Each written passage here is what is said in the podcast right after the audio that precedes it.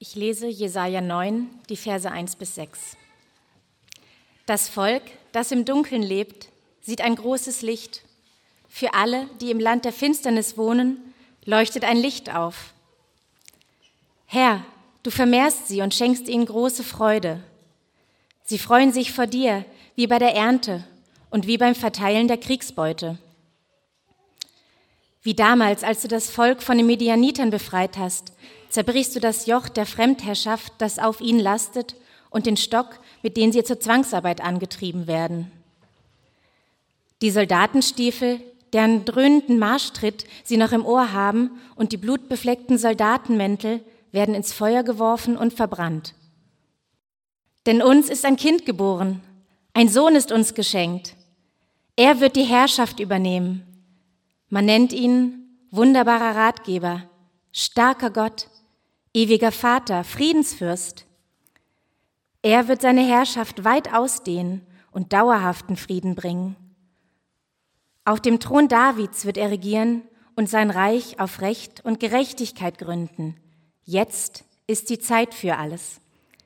Der Herr, der allmächtige Gott, wird dies eintreffen lassen. Leidenschaftlich verfolgt er sein Ziel. Guten Morgen, ich spreche ein Gebet. Vielen Dank, himmlischer Vater, dass wir uns an einem Adventssonntag diesen Adventsbibeltext anschauen können und ich bitte dich, dass du ihn wertvoll machst und diese Predigt wertvoll machst für jeden von uns. Amen. Ich möchte euch gerne, gerne mit euch heute einen Bibeltext anschauen, der ein typischer Adventstext ist. Es ist ein Text aus dem Alten Testament der Bibel, aus dem Buch Jesaja. Er wurde geschrieben einige hundert Jahre bevor Jesus geboren wurde, also bevor es Weihnachten wurde. Und aus christlicher Perspektive wird er verstanden als eine Ankündigung von Jesus. Und weil eben in dieser Ankündigung dieser Person, die kommen soll, explizit auch die Rede von seiner Kindheit ist, ist es zu einem Weihnachtstext geworden. Und mir ist zu diesem bestimmt von vielen für euch bekannten Text etwas aufgefallen, ein Thema, äh, das ich gerne mit euch hervorholen möchte und etwas beleuchten möchte, weil ich glaube, dass ähm, ja, da eine, eine große Relevanz für uns drin steckt. Ich habe das Thema genannt Frieden, der erkämpft werden muss. Frieden, der erkämpft werden muss. Hier wird Frieden angekündigt und Frieden äußerlich, aber auch ein innerer Frieden ist ja schon eine große Sehnsucht von uns. Dieser äh, Frieden muss allerdings immer wieder erkämpft werden. Ich möchte gerne zuerst etwas sagen zum ersehnten Frieden, dann etwas zum erkämpften Frieden und dann am Ende noch, wie wir konkret damit umgehen können. Der Textabschnitt hier beginnt mit einem wunderschönen Bild, nämlich das Volk, das im Dunkeln lebt, sieht ein großes Licht. Und dann wird das Ganze nochmal für den einzelnen Menschen formuliert, für alle, für alle, die im Land der Finsternis wohnen, leuchtet ein Licht auf. Poesie, es ist poetisch formuliert und vielleicht kommuniziert dieses Bild einfach auch schon ganz direkt mit euch. Vielleicht kennt ihr einfach dieses Gefühl des, der Finsternis oder der Dunkelheit. Vielleicht fühlt sich ein Lebensbereich von euch auch gerade wirklich so an. Und die Ankündigung, dass am Ende dieses, dieses dunklen Lebensabschnitts, dieses dunklen Tunnels ein Licht wartet, vielleicht weckt alleine das schon so die Interesse und, und die, die Hoffnung in uns, was mit diesem Text erreicht werden will. Manchmal erreicht ja alleine die Erinnerung daran, vergiss nicht, denk dran, es gibt doch noch die andere Perspektive, die man äh, gerade so schwer einnehmen kann. Nämlich, dass da ein Licht ist, dass Gott sein Licht nicht ausgemacht hat. Für die, denen das nicht so viel sagt, dieses Bild ganz alleine so, gehen im Text die Illustrationen dann weiter. In Vers 2 wird gesagt, dieses Licht, dieses was auf uns wartet, wird sich so anfühlen, wie wenn der eigene Beziehungskreis vergrößert wird. Die Familie, der Freundeskreis wird vermehrt. Echte neue Freunde kommen dazu. Also ein starkes Bild der Hoffnung. Dann wird gesagt, es fühlt sich wie Freude an. Und zwar ist die Freude so, wie wenn man erntet. Wenn man also etwas sieht und schmeckt, worauf man ein ganzes Jahr lang gewartet hat und man sicher weiß, ab jetzt wird keine Hitze, kein Regen, kein Schicksalsschlag mehr mir das neben, nehmen können. Die Ernte ist da, die Versorgung ist da. Und dann folgt noch ein Bild in dem Text. Es wird sich anfühlen, wie wenn man etwas überraschend Erhaltenes verteilen kann. Das Seltsame ist, dass es sich hier um Kriegsbeute handelt in dem Text. Wenn wir das allerdings für uns übersetzen, zum Beispiel, dass wir eine viel höhere Steuerrückzahlung äh, äh, bekommen, als womit wir gerechnet hatten, was einfach über ist, ist natürlich ein schönes Bild. Das sind Bilder für dieses, dieses Angekündigte, für das, was diese Adventsbotschaft für uns sein möchte. Und wenn ihr diese Art von Licht bereits erlebt, dann saugt das auf, dann feiert das.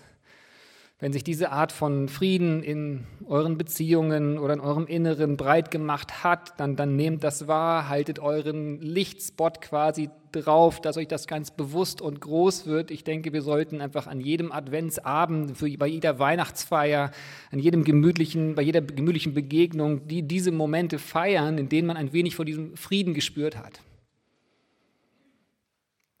Wer sich aber nach dieser Art von Licht sehnt, weil sich Lebensbereiche gerade sehr anfühlen wie eine Art von Dunkelheit, und ich persönlich finde, dass beides Hand in Hand geht, dass beides gleichzeitig vorkommt, äh, Aspekte des Friedens und auch Gefühle der inneren Zerrissenheit und der Schwere. Es ist ja oft beides da. Also wenn ihr euch auch nach dieser Art von Licht sehnt, dann, dann denkt mit mir diese Frage mit, die ich mir gestellt habe bei dem Text, wie kommen wir denn in, in, in die Richtung dieses Lichts? Wie kann ich da hinstreben? Wo ist das zu finden, was hier angesprochen wird? Und wie finde ich das auch im Glauben?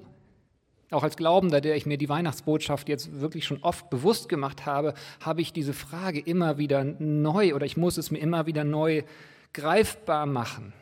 Denn so, so dunkle Aspekte des Lebens sind ja immer wieder da und eben deswegen auch die, die Frieden, äh, diese Sehnsucht nach diesem Frieden auch. Also zuerst der ersehnte Frieden. Jetzt mein zweiter Abschnitt, der erkämpfte Frieden. Ich persönlich tendiere immer wieder dazu zu denken, Frieden ist da oder ist nicht da. Aber ich habe so in diesem Jahr für mich auf neue Art und Weise entdeckt, dass Frieden immer auch erkämpft werden muss. Und genau das begegnet mir hier im Text. Ab Vers 5 wird eben von einer Person geschrieben hier im Text, von einem Kind, das diesen Frieden bringen wird. Mit beeindruckenden Eigenschaften. Äh, diese Person wird dauerhaften Frieden schaffen, schaffen. Unter seiner Regierung wird Recht und Gerechtigkeit herrschen. Er wird sich leidenschaftlich dafür einsetzen.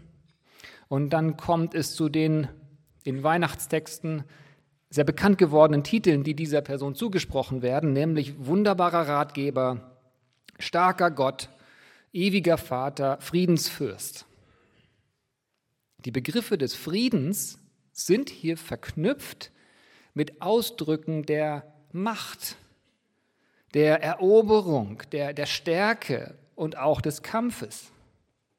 Dieser Friedensbringer ist Friedensfürst, das bedeutet Machthaber.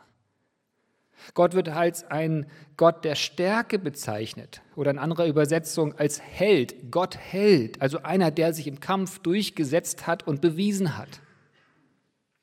Außerdem wird er sein Reich ausdehnen, was nicht durch Passivität passiert.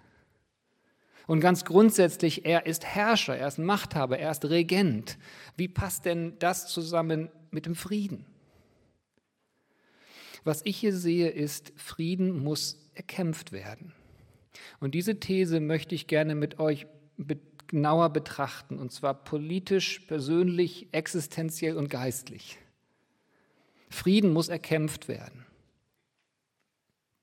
Zuerst politisch. Ich denke, man kann diesen Satz ganz unterschiedlich politisch füllen. Um nach Pazifismus und nach radikalem Rüstungsabbau zu streben, muss man enorm kämpfen in unserer deutschen Politik und Gesellschaft Um gegen Lobbyisten in diesem Bereich etwas entgegenzusetzen, muss man enorm kämpfen, dranbleiben, diskutieren, Opfer bringen. Man muss sehr viel gefühlten Unfrieden verbreiten, um in Richtung Frieden zu streben. Oder um dem Wunsch nachzugehen, eine staatliche Ordnung zu erhalten, muss man eine Staatsgewalt stärken. Nur eine Polizei, die die Stärke besitzt, zum Beispiel mafiöse Strukturen zu durchbrechen, wie das in der vergangenen Woche in dieser großen Aktion passiert ist, nur die, die kann für Frieden sorgen. So sehr so ein Schlag gegen Kriminalität auch was Gewaltsames haben muss, etwas Gewaltsames, um Frieden zu schaffen um Demokratie generell aufrechtzuerhalten, Meinungsfreiheit, Diskussionsfreiheit, auch in unserem Parlament muss es hitzige Debatten geben, muss es auch harte und scharfe Worte geben, die für manche Zartbeseiteten sich wie Streit und Unfreiheit und Gewalt anfühlen. Ich bewundere unsere Politiker dafür. Der vermeintliche Frieden, der keinen Widerspruch erduldet und nur ein stummes Nicken will, ist kein Frieden oder um jede Art von Unterdrückungsstrukturen aufzudecken, braucht es eine Art von Gewalt, dass unsere Gesellschaft heute der Gleichberechtigung von Frauen und Männern so viel näher gekommen ist als noch vor 50 Jahren. Nicht angekommen, sondern näher gekommen. Das brauchte Frauen, die, die radikale Wege gegangen sind, deren Handel sich, wie, Handel sich wie Unfrieden angefühlt haben müssen auf allen Seiten. Oder dass Schwarze in den USA Wahlrecht erhalten konnten, wurde nur erreicht, weil sie sich Gesetzen widersetzt haben. Nicht sie waren die eigentlich Gewaltsamen, sondern die Gesetze und Strukturen. Aber um Systeme aufzubrechen, musste was passieren, was Unfrieden war. Also nur angerissen. Aber politisch, denke ich, ist es einleuchtend, dass man für für, das, für den Ziel des Friedens ein, ein Durchbeißen, ein Kämpfen, ein Dranbleiben, ein sich entgegenstellen braucht, immer wieder. Das nächste nenne ich den persönlichen Bereich. Um persönliche Ziele zu verwirklichen und seien es auch wirklich ja noch so, so, so schöne, gute, friedenvolle, der Allgemeinheit dienende Ziele, um sie zu verwirklichen, braucht es Phasen des Kämpfens, des Zähnezusammenbeißens. Wenn man als Musiker jetzt in der Vorweihnachtszeit sein Stück probt oder wenn man auf eine wichtige Prüfung hin lernt oder ob man was Wichtiges zu präsentieren hat. Es kostet Kraft und Schweiß und Adrenalin, die Muskeln werden angespannt, man ist erschöpft am Abend. Vielleicht nimmt man auch ein paar Wochen lang ab. Es kostet viel, um zu diesem persönlichen Frieden oder diesem Ziel zu gelangen. Persönlich oder doch noch mehr, eigentlich eher existenziell ist das auch bei einer Geburt. Wir, wir, wir alle sind unter enormen Schmerzen und Kämpfen unserer Mütter zur Welt gekommen. Oder ihr Mütter habt in großen Kämpfen eure Kinder zur Welt gebracht. Auch selbst als Kinder haben wir ja alle bereits einen Kampf ausgefochten. Geburt ist ja auch das für, für ein Kind ein Kraftakt, damit neues Leben entsteht. Also wir nähern uns dieser These, Frieden muss erkämpft werden. Frieden ist nicht passiv. Und mir wurde so dieser Bibeltext verständlicher, wenn dort dieser Frieden mit ja fast schon militärischen Worten verknüpft wird. Gott, der starke Held im Kampf, der Fürst des Friedens, der sein Reich ausbreitet. Es kostet ihn wirkliche Kämpfe.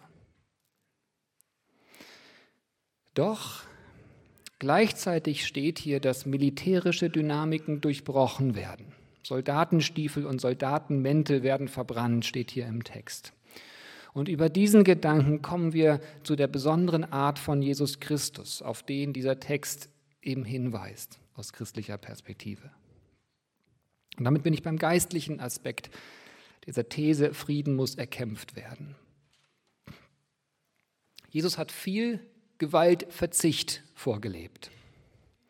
Er hat zum Beispiel dem Soldaten, der ihn gefangen nahm, das abgehauene Ohr wieder geheilt. Er hat für die gebetet, die gerade dabei waren, ihn hinzurichten. Er hat propagiert, auch die Feinde zu lieben. Und vielleicht ist das sogar noch heftiger, er hat seinen engsten Vertrauten die ihn kurze Zeit später verlassen und verleugnen werden, als Zeichen der Liebe und des trotzdem Vertrauens die Füße gewaschen. Also das Handeln von Jesus klingt wirklich wie Frieden. Er hat Frieden verbreitet. Und es findet seinen Höhepunkt in dem Ziel, Frieden zwischen Gott und Menschen zu stiften. Frieden zwischen Gott und Menschen. Das kann man schnell wie so eine theologische Floskel an sich vorbeiziehen lassen.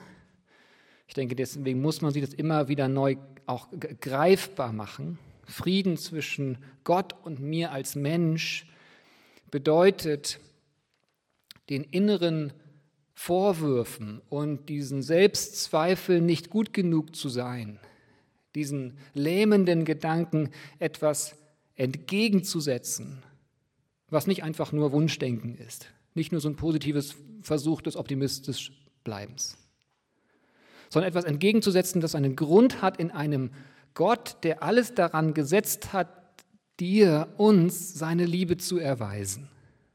Unser christlicher Gott hat sich seine Liebe enorm viel kosten lassen. Enorm viel. Und darin besteht sein Geschenk des Friedens an uns.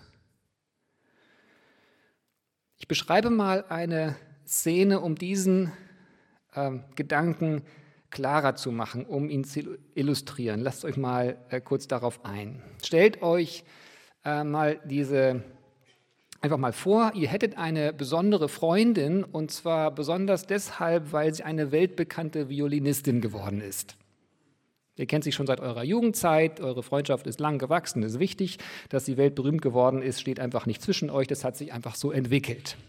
Aber in diesem Jahr war eure Freundschaft, sag ich mal, nicht so einfach. Da sind Dinge vorgefallen, die schwierig waren, die eure Freundschaft belastet haben und du siehst deinen eigenen Anteil daran sehr, sehr klar. Das ist schon einfach eins der Themen, die sich in diesem Jahr 2018 wirklich beschwert haben, wie du dich in dieser Freundschaft verhalten hast und gerade du, der du eigentlich immer denkst, du bist eine super Freundin, super Freund, das hat dich schon sehr unsicher werden lassen über dich selbst bei, bei diesem Fehlverhalten so. Jedenfalls ist ein Adventskonzert in der Philharmonie angesetzt und du erhältst mal wieder eine, eine dieser, der Freikarten von dieser Freundin und sie ist in diesem Konzert die Solistin.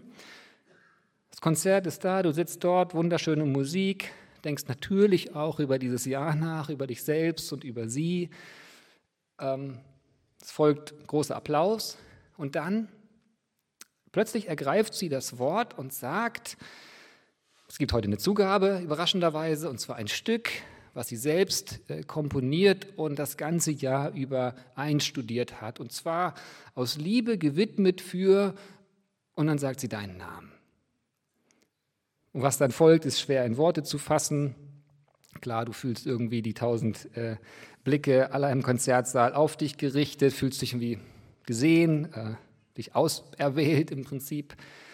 Und dann folgt ein wunderschönes und extrem schwer zu spielendes Musikstück und du kannst quasi jede einzelne Minute nachspüren, die es deine Freundin gekostet hat, dieses Stück das ganze Jahr über einzustudieren. Ja, kannst eigentlich jeden, jeden Tag nachspüren, wie sie das ganze Jahr über voller Freude über dich und aus Vorfreude für diesen Moment ähm, wie sie da das ganze, jeden der letzten 365 Tage eng mit dir verbunden gewesen war.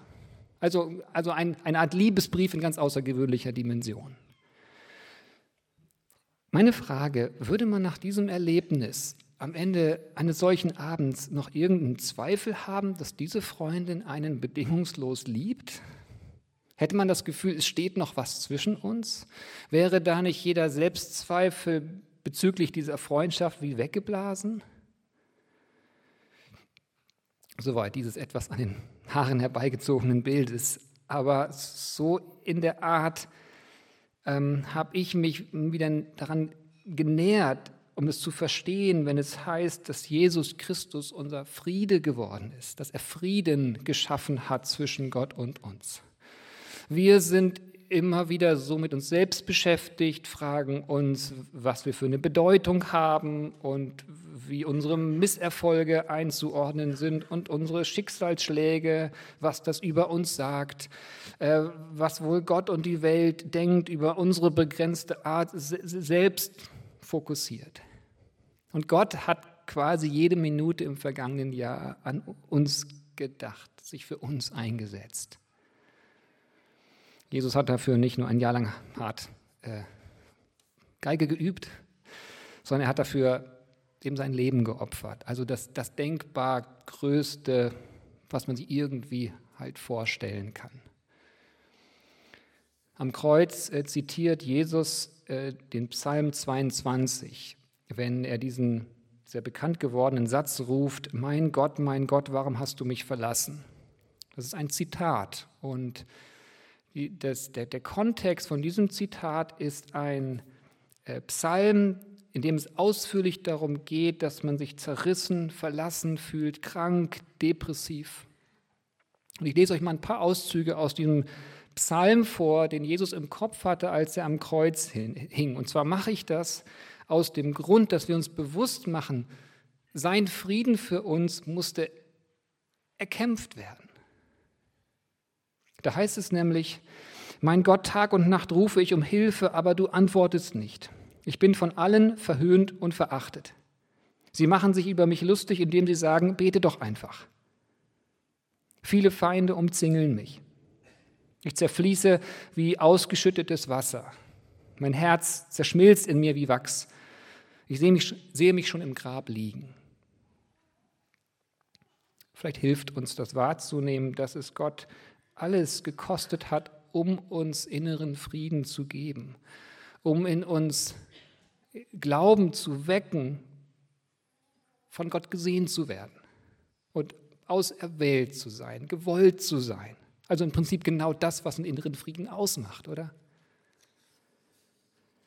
Also was ich damit einfach zeigen möchte, ist, Jesus hat extreme innere Auseinandersetzungen, es hat ihn extreme innere Auseinandersetzungen gekostet, es hat das Größte gekostet, um als dieser Friedensstifter in die Geschichte einzugehen um, und um uns inneren Frieden zu schenken.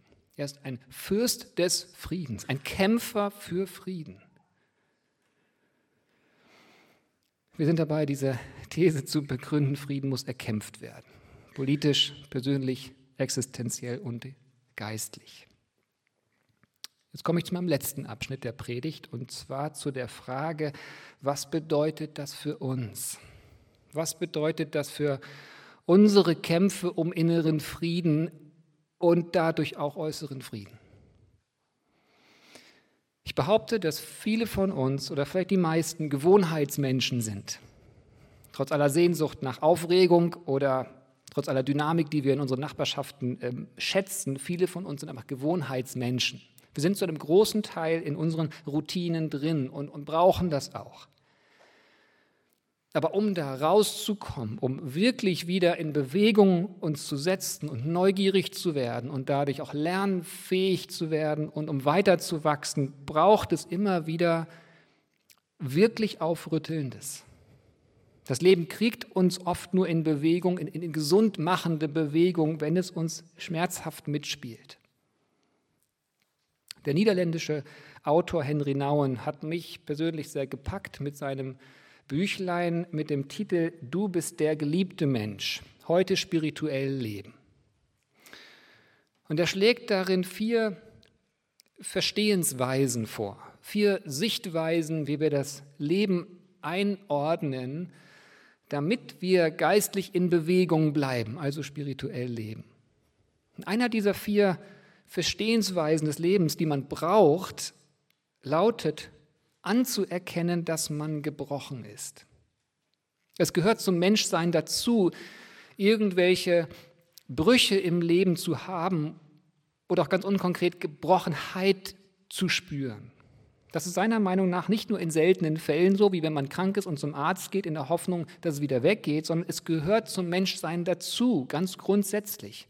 Gebrochenheit, die auch bei jedem Menschen ganz individuell und einzig und nicht vergleichbar ist.